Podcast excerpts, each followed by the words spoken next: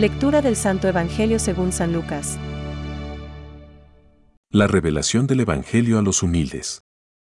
En aquel momento Jesús se estremeció de gozo, movido por el Espíritu Santo, y dijo, Te alabo, Padre, Señor del cielo y de la tierra, por haber ocultado estas cosas a los sabios y a los prudentes y haberlas revelado a los pequeños. Sí, Padre, porque así lo has querido.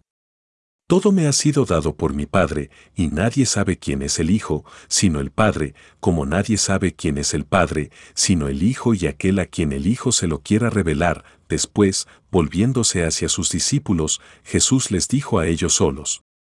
Felices los ojos que ven lo que ustedes ven. Les aseguro que muchos profetas y reyes quisieron ver lo que ustedes ven y no lo vieron, oír lo que ustedes oyen y no lo oyeron. Es palabra de Dios. Te alabamos, Señor. Reflexión. Te bendigo, Padre. Hoy leemos un extracto del capítulo 10 del Evangelio según San Lucas. El Señor ha enviado a 72 discípulos a los lugares a donde Él mismo ha de ir. Y regresan exultantes. Oyéndoles contar sus hechos y gestas, Jesús se llenó del gozo del Espíritu Santo y dijo, Yo te bendigo, Padre, Señor del cielo y de la tierra. Lucas 10:21. La gratitud es una de las facetas de la humildad. El arrogante considera que no debe nada a nadie. Pero para estar agradecido, primero, hay que ser capaz de descubrir nuestra pequeñez. Gracias es una de las primeras palabras que enseñamos a los niños. Yo te bendigo, Padre, Señor del cielo y de la tierra, porque has ocultado estas cosas a los sabios e inteligentes y se las has revelado a los pequeños. Lucas 10:21. Benedicto XVI, al hablar de la actitud de adoración, afirma que ella presupone un reconocimiento de la presencia de Dios, Creador y Señor del universo. Es un reconocimiento lleno de gratitud, que brota desde lo más hondo del corazón y abarca todo el ser, porque el hombre solo puede realizarse plenamente a sí mismo adorando y amando a Dios por encima de todas las cosas.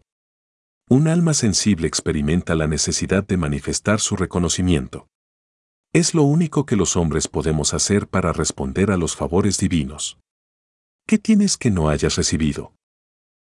1 Hogar 4.7 Desde luego, nos hace falta dar gracias a Dios Padre, a través de su Hijo, en el Espíritu Santo con la gran misericordia con la que nos ha amado, ha sentido lástima por nosotros, y cuando estábamos muertos por nuestros pecados, nos ha hecho revivir con Cristo para que seamos en Él una nueva creación.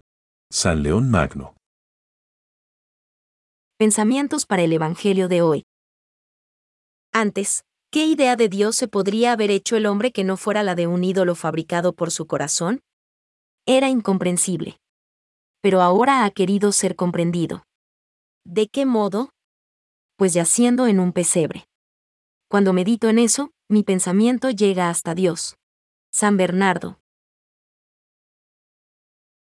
Jesús se llenó de alegría en el Espíritu Santo y alabó al Padre. Esta es la vida interior de Jesús. Su relación con el Padre en el Espíritu. Jesús es la cercanía de la ternura del Padre a nosotros. Francisco. La liturgia cristiana tiene una doble dimensión. Por una parte, la Iglesia, unida a su Señor y, bajo la acción el Espíritu Santo.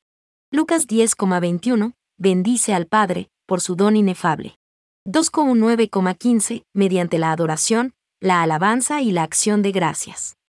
Por otra parte, la Iglesia no cesa de presentar al Padre la ofrenda de sus propios dones, y de implorar que el Espíritu Santo venga sobre esta ofrenda, sobre ella misma, sobre los fieles y sobre el mundo entero, a fin de que estas bendiciones divinas den frutos de vida. Catecismo de la Iglesia Católica, número 1.083.